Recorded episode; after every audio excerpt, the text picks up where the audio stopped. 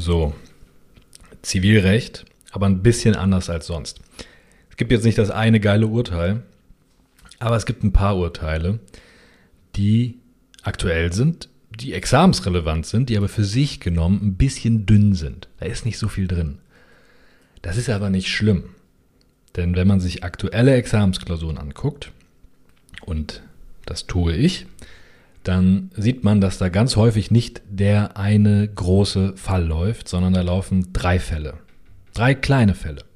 Gibt es einen Ausgangsfall und zwei Abwandlungen oder zwei Fallfortsetzungen. Mit drei Fallfragen oder vier oder fünf. Das heißt, man muss dann im Endeffekt drei kleine Fälle lösen. Das ist ganz gut für die Benotung als Prüfer, denn manche machen halt alle Fälle geil und manche nur die Hälfte und manche gar keinen und dann kann man so ganz gut benoten. Deswegen bieten sich auch die Kleinfälle an fürs Examen. Das Themenfeld Untervermietung ist sowieso examensrelevant, weil Mietrecht total examensrelevant ist. Das läuft ständig.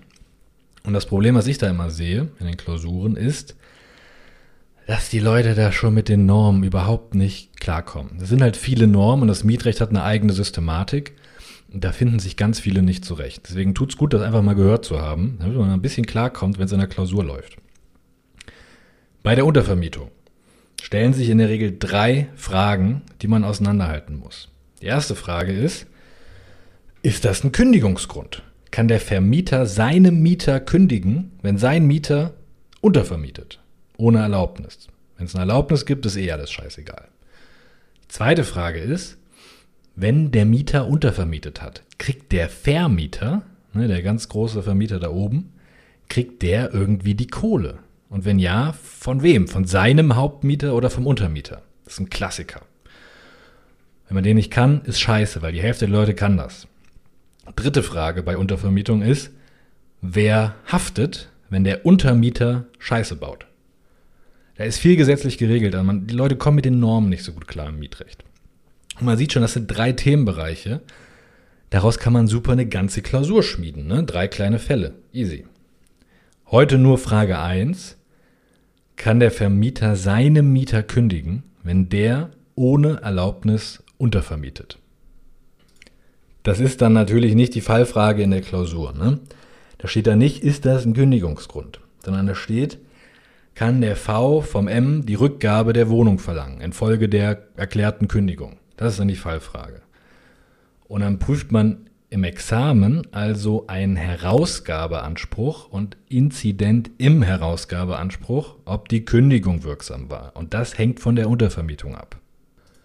Anspruchsgrundlage für diesen Herausgabeanspruch ist 546 BGB. Na, man kann da theoretisch auch 985 nehmen, macht aber keine Sau, weil es ja einen speziellen mietrechtlichen Anspruch gibt. Der 546 setzt voraus, es gab mal ein Mietverhältnis, ne, Vertragsschluss, und jetzt ist das Mietverhältnis beendet. Und bei der Beendigung prüft man die Kündigung, ob die wirksam war oder nicht. Ne, die muss erklärt worden sein. Darauf gehe ich jetzt nicht näher ein, sondern nur auf den Kündigungsgrund. Es gibt bei der Kündigung verschiedene Möglichkeiten. Relevant sind eigentlich nur zwei, nämlich die außerordentliche fristlose Kündigung aus wichtigem Grund nach 543 BGB und die ordentliche Kündigung, die ganz normale. Und in Klausuren geht es ja meistens um Wohnraum. Und da muss man auch aufpassen. Muss ich klar machen. Mietrecht ist anders aufgebaut als Kaufrecht und so. Mietrecht ist oldschool. Und das Mietrecht hat deswegen quasi einen allgemeinen Teil. Und dieser AT, der geht von 545, von 535 bis 548a. Und danach beginnt der BT1 für Wohnraum. 549 folgende und dann der BT2 für Mietverträge über anderen Kram, der BT3 ist Pacht und so weiter. Deshalb muss man, wenn man im Examen sitzt und Mietrecht vor sich hat, sich direkt klar machen und zurechtfinden, wo zum Fick bin ich? Ist das Wohnraum? Ist das Gewerbe? Was geht ab? Und dann muss man checken, welche Normen für meine Klausur gelten. Bei Wohnraum steht das alles im 549 und in diesem BT1 oder welche für Gewerbe gelten. Da steht dann in 578, welche anderen Normen gelten und welche speziell für Gewerbe sind. Und diese Verweisungsnorm, die zitiert man ständig mit und sonst kann man halt nur die Normen nehmen, die für meinen BT gelten, in dem ich drin bin. Ich sehe das einfach sehr oft, dass da verrückte Normkombinationen entstehen. Das Wichtigste ist, sich klarzumachen, es gibt ein AT und meinen BT für meine Klausur. Und da muss ich mich bedienen. Wenn man das am Anfang sich nicht klar macht, das muss man sofort machen in der Klausur, dann geht man direkt baden. So, die Untervermietung, die kommt bei Wohnraum. Ja, gucken wir also Wohnraum, cool, wir sind im BT1 und der 549 sagt mir, was aus dem allgemeinen Teil gilt. Und der 549 sagt, der 543, die Vorschrift über die außerordentliche Kündigung, die gilt auch bei Wohnraum. Also zitiere ich 549, ne, meine Wohnraumsvorschrift, zusammen mit dem 543. Da ist die Kündigung geregelt, die außerordentliche.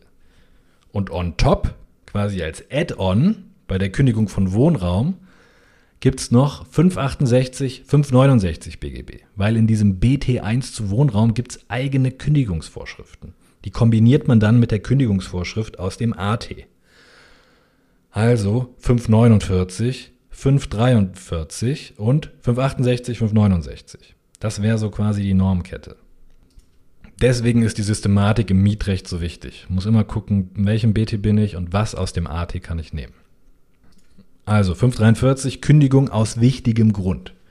Und Absatz 1 ist so, so eine allgemeine Floskel, ja, ja, Interessenabwägung und so. Und dann gibt es einen Absatz 2 im 543 und da steht drin, ein wichtiger Grund für so eine Kündigung liegt insbesondere vor, wenn bla bla bla. Das sind Regelbeispiele. Und im 543 Absatz 2 Satz 1 Nummer 2 Alternative 2, das findet man, steht dann drin, ein wichtiger Grund liegt insbesondere vor, wenn der Mieter die Rechte des Vermieters dadurch in erheblichem Maße verletzt, dass der Mieter die Mietsache unbefugt einem Dritten überlässt.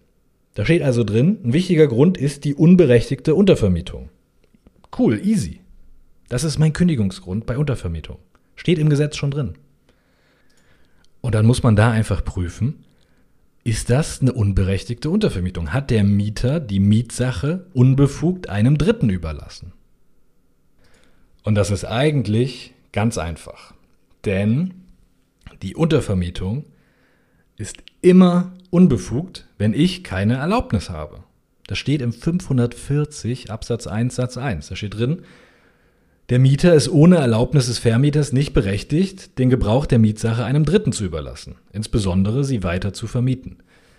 Wenn ich also keine Erlaubnis habe, ist die Untervermietung immer unbefugt. Das steht da so drin, 540. Es gibt eine Ausnahme. Das ist auch im Kern jetzt keine Untervermietung. Eine Ausnahme. Ich heirate und ich will meine Ehefrau oder meinen Sohn oder ne, ganz nahen Verwandten mit in meine Wohnung aufnehmen, dann sagt die Rechtsprechung, meine Ehefrau und mein Sohn, die gehören zu mir. Das sind keine Dritten im Sinne von 540. Da steht ja drin, ich darf einem Dritten nicht ohne Erlaubnis die Mietsache geben. Meine Ehefrau, mein Sohn, das sind aber keine Dritten. Das ist keine Untervermietung. Das ist einfach nur, wir benutzen meine Wohnung zusammen. Aber ansonsten ist die Untervermietung immer genehmigungspflichtig. 540. Und wenn ich keine Genehmigung habe, ist das immer eine unberechtigte Untervermietung. Okay, also 543 Absatz 2 sagt, wenn du unbefugt untervermietest, dann ist das ein außerordentlicher Kündigungsgrund. Und eine unbefugte Untervermietung habe ich immer dann, wenn ich keine Erlaubnis dafür habe. 540. Das ist total banal. Es reicht natürlich auch nicht für eine Klausur. Der Witz ist der, kann es denn sein, dass es direkt ein außerordentlicher fristloser Kündigungsgrund ist? Wenn ich zum Beispiel meine Freundin, nicht Ehefrau, meine Freundin in meine Wohnung aufnehme und ich mir dafür vorher keine Genehmigung hole, kann ich dann direkt rausgeschmissen werden? Wohl kaum. Warum? Weil ich einen Anspruch auf die Genehmigung habe dieser Untervermietung, dieser Gebrauchsüberlassung. Und wenn ich eigentlich das genehmigt bekommen muss, dann kann man mich deswegen doch nicht rauswerfen, nur weil ich die Genehmigung nicht vorher geholt habe. Das ist der Gedanke. Also, außerordentlicher Kündigungsgrund 543 Absatz 2 Nummer 2, da steht drin, wenn ich unbefugt einem Dritten die Wohnung gebe, ist scheiße, fliegst du raus. Unbefugt gebe ich die Wohnung immer dann einem Dritten, wenn ich keine Erlaubnis habe. Aber wenn ich eigentlich einen Anspruch auf die Erlaubnis hätte, dann ist es doch kein außerordentlicher Kündigungsgrund. Deswegen muss ich Inzident jetzt auch noch prüfen, ob ich einen Anspruch auf eine Genehmigung habe. Und woraus ergibt sich ein Anspruch auf die Genehmigung? Aus 553 BGB.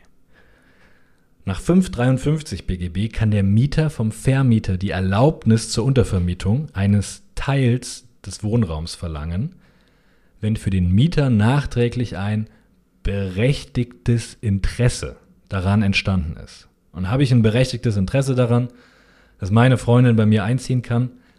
Aber hallo. Also habe ich einen Anspruch auf Erlaubnis zur Untervermietung oder Gebrauchsüberlassung aus 553 Absatz 1 BGB. Ja? Ich habe das jetzt einfach so behauptet, aber man kann das tatsächlich am Gesetz anknüpfen. Das ist dann für die Big Points. Ich habe ja gerade das Regelbeispiel vorgelesen, was wir prüfen. Aus dem Gesetz 543 Absatz 2 Satz 1 Nummer 2 Alternative 2. Da steht drin, ein wichtiger Grund liegt insbesondere vor, wenn der Mieter die Rechte des Vermieters dadurch in erheblichem Maße verletzt, dass er die Mietsache unbefugt einem Dritten überlässt unbefugt einem Dritten überlassen? Ja, haben wir, denn ich habe keine Erlaubnis. Ist automatisch unbefugt 540. Aber da steht ja drin, wenn er die Rechte des Vermieters dadurch in erheblichem Maße verletzt. Der Gedanke ist jetzt also, wenn der Mieter einen Anspruch auf die Erlaubniserteilung aus 553 BGB hat, dann ist das zwar unberechtigt, die Untervermietung, aber das ist keine erhebliche Verletzung, wie es im Gesetz steht. Ja? Wenn ich aber keinen Anspruch auf die Erlaubnis habe, dann ist das schon eine erhebliche Verletzung in der Regel. Hängt vom Einzelfall ab. Man kann das also am Wortlaut erhebliche Verletzung festmachen und das kann man sich ganz gut merken, finde ich. Andere machen das einfach in einer allgemeinen Interessenabwägung. Scheißegal. Hauptsache, ihr prüft Inzident, ob der Mieter einen Anspruch auf die Genehmigung der Untervermietung hatte. Das ist der Witz. Wenn man das nicht prüft, ist scheiße. Wenn man das prüft, ist geil. Das ist sehr simpel. Also ganz kurz und knapp. Die unberechtigte Untervermietung, die steht als wichtiger Grund im 543 drin. Unberechtigt ist das immer, wenn ich vorher keine Erlaubnis bekommen habe, 540.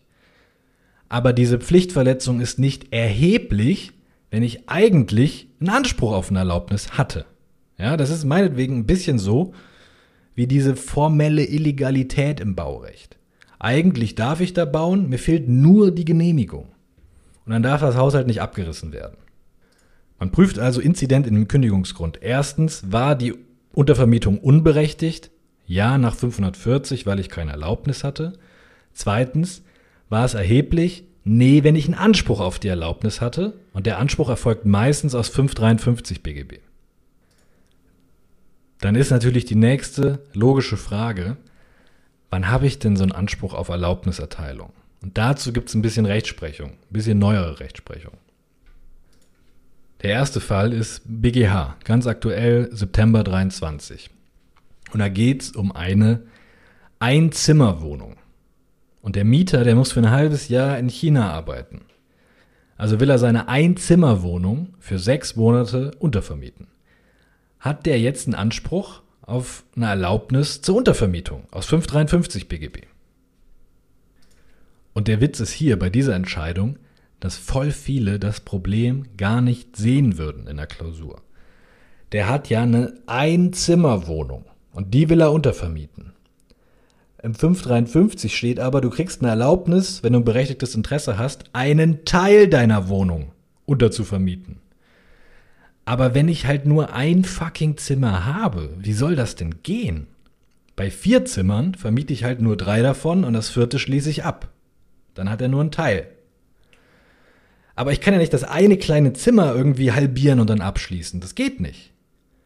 Hat man deshalb jetzt bei Einzimmerwohnungen nie einen Anspruch auf eine Erlaubnis aus 553? Und das bietet sich deshalb gut fürs Examen an, weil man kann man eigentlich ganz gut argumentieren, auch wenn man das noch nie gehört hat. Der Fehler fängt schon dabei an, dass viele das Problem nicht erkennen. Der BGH sagt folgendes. Der Wortlaut von 553, der spricht ja nur von Teil. Ne? Man muss einen Teil seiner Wohnung untervermieten. Wie groß der untervermietete Teil ist, wie groß der sein darf und wie groß der Teil sein muss, der beim Mieter verbleibt. Dazu steht da nichts, da steht nur Teil. Der Wortlaut macht also keine Vorgaben, wie viel verbleiben muss und wie viel vermietet sein darf. Ja? Nach dem Wortlaut reicht es also, wenn der Mieter 1% behält und nur 99% untervermietet. Auch das ist dann ja nur ein Teil und nicht alles. Und deswegen reicht es schon, wenn der Hauptmieter zum Beispiel einen Schlüssel behält und in einem Schrank sein Fotoalbum liegen lässt und dem Untermieter sagt, da darfst du aber nicht rangehen. Ja? Dann behält er immer noch einen Teil zurück. Ein Teil seiner Wohnung, ein Quadratmeter legen nur seine Gegenstände und er hat einen Schlüssel, der kann da reingehen. Das reicht aus. Dann hat der Untermieter nur einen Teil der Wohnung bekommen. Nur 99 Prozent. Und das kann man am Wortlaut festmachen, weil da einfach nur Teil steht und Teil ist auch 99 zu 1. Außerdem Sinn und Zweck. Deswegen ist das geil fürs Examen. Wortlaut, Sinn und Zweck, damit kann man doch arbeiten. Sinn und Zweck von 553 ist was? Schutz des Mieters. Da steht drin, der Mieter hat einen Anspruch auf Untervermietung, wenn er ein berechtigtes Interesse hat. Das ist gut für den Mieter. Sinn und Zweck ist Mieterschutz. Aber ist denn der Mieter einer Einzimmerwohnung weniger schutzwürdig als der Mieter einer Mehrzimmerwohnung? Warum soll ich denn privilegiert werden, nur weil ich zwei Zimmer habe statt eins? Das macht überhaupt keinen Unterschied. Beide Mieter haben doch ein Interesse daran, untervermieten zu können. Weil die beide eigentlich das gleiche Interesse haben, das gleiche Schutzbedürfnis, sollten die auch nicht unterschiedlich behandelt werden. Das ist das ganz aktuelle BGH-Urteil. Das beschäftigt sich mit der Frage, was heißt Teil der Wohnung? Ein Teil der Wohnung heißt, solange ein Prozent verbleibt beim Vermieter, der untervermietet, dann reicht das. Zweite Frage, wann habe ich denn ein berechtigtes Interesse im Sinne von 553? 553 steht ja drin, wenn der Mieter ein berechtigtes Interesse hat, muss der Vermieter genehmigen, dass der einen Teil seiner Wohnung untervermieten darf. Braucht nur ein berechtigtes Interesse. Wann habe ich das? Der BGH sagt dazu ganz allgemein, das ist jedes, auch höchstpersönliche Interesse des Mieters von nicht ganz unerheblichem Gewicht, das mit der geltenden Rechts- und Sozialordnung in Einklang steht. Kann sich natürlich kein Schwein merken.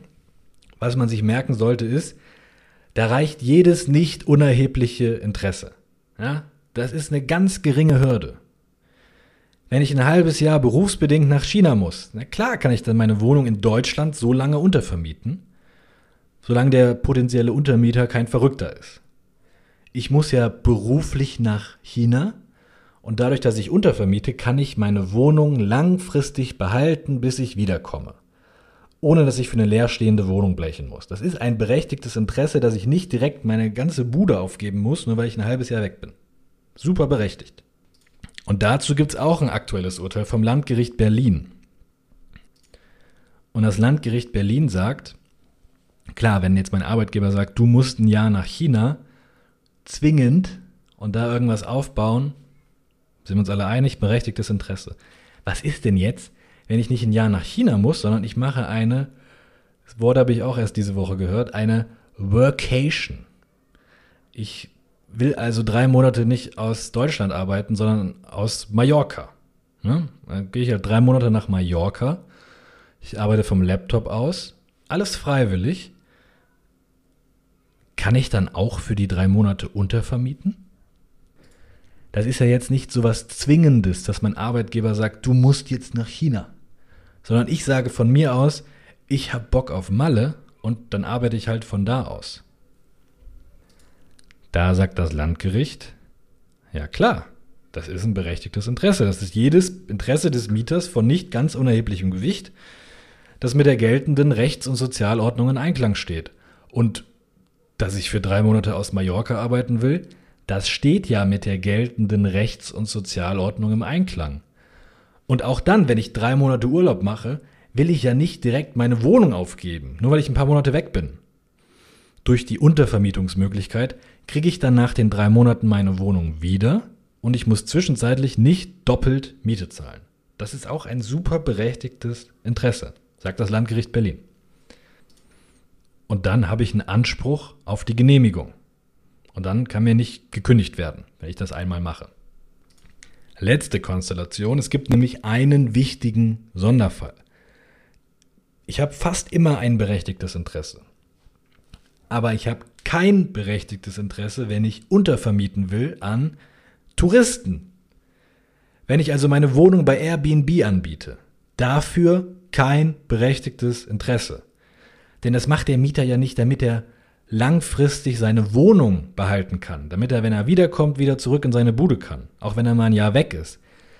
Der Mieter macht das auch nicht, weil er seine Freundin aufnehmen will und er will auch nicht sparen oder sonst was, sondern der will einfach nur abkassieren. Der will Kohle machen.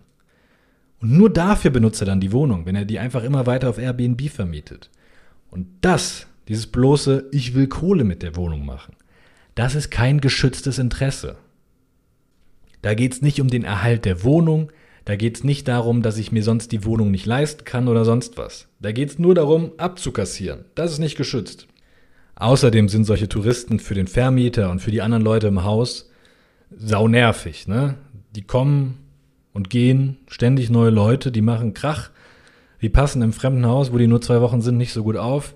Das ist eigentlich für alle Beteiligten scheiße. Also, bei der Untervermietung an Touristen habe ich kein berechtigtes Interesse. Und dann wäre das wieder eine erhebliche Pflichtverletzung im Sinne von 543. Und so hangelt man sich durch seine Klausur. Je nachdem, wie die Lage ist, wie der Sachverhalt ist, entweder hat man einen wichtigen Grund bejaht oder verneint. Der Clou ist, dass man sagt, 540, ohne Erlaubnis darfst du das nicht, aber es ist keine erhebliche Pflichtverletzung, wenn du einen Anspruch auf Erlaubnis hattest und dann prüft man Inzident 553 BGB. Das ist der Clou an diesen Klausuren. Wenn man den wichtigen Grund bejaht hat, dann geht es weiter bei der außerordentlichen Kündigung mit 543 Absatz 3.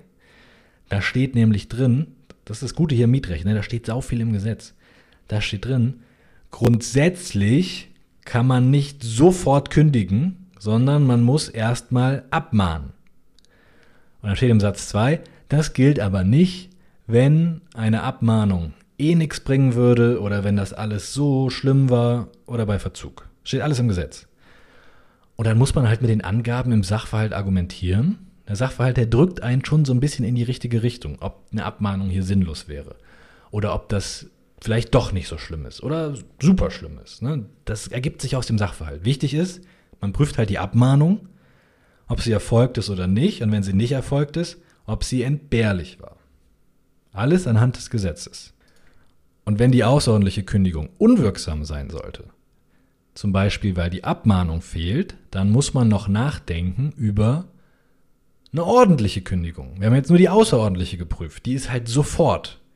Bei der ordentlichen habe ich ein bisschen Zeit, mir eine neue Wohnung zu suchen. Da gibt es eine Kündigungsfrist.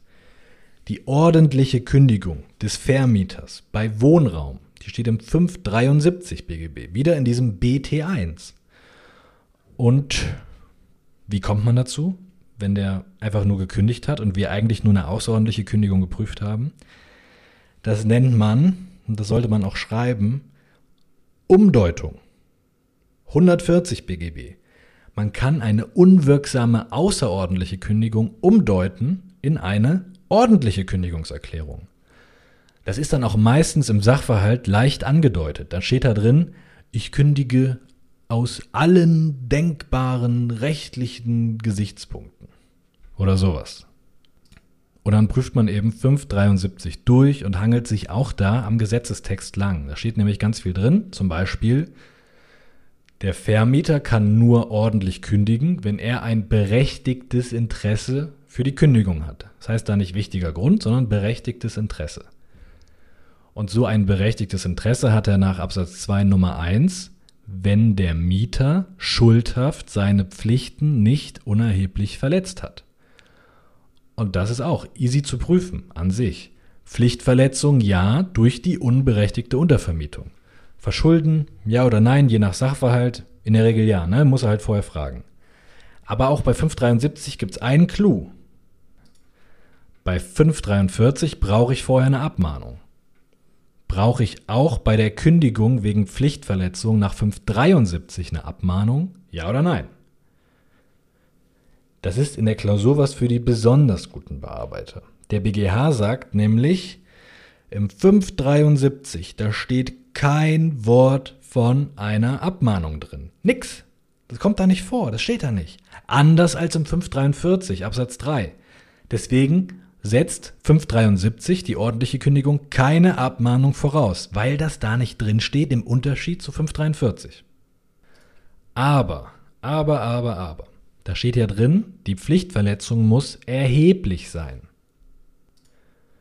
Wenn der Mieter seine vertraglichen Pflichten schuldhaft nicht unerheblich verletzt hat.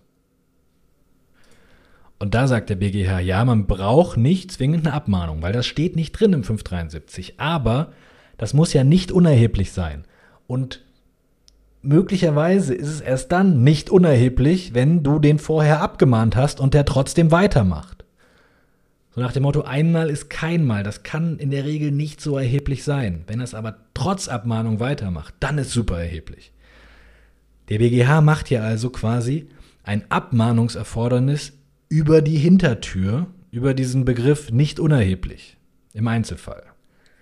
Andere in der Literatur sagen hier mit guten Gründen, das ist ein ungeschriebenes Abmahnungserfordernis. Ich brauche bei 573 bei dieser Pflichtverletzung immer eine Abmahnung. Könnt ihr handeln, wie ihr wollt. Das ist halt was für die geilen Punktebereiche, ne? dass man überhaupt diskutiert, brauche ich vielleicht auch im 573 eine Abmahnung, obwohl das da nicht ausdrücklich geregelt ist.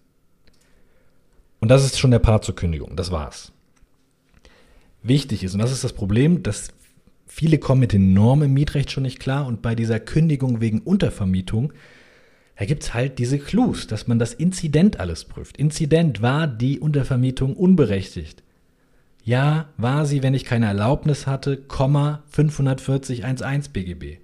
Aber das ist keine erhebliche Pflichtverletzung, wenn ich eigentlich einen Anspruch auf die Erlaubnis gehabt hätte nach 553. Und dann muss ich 553 Inzident prüfen, ob der ein berechtigtes Interesse daran hatte. Ob, es, ob er auch eine Einzimmerwohnung untervermieten kann oder ob das generell nicht geht. Und das muss ich an der Klausur dann klären an dieser Stelle.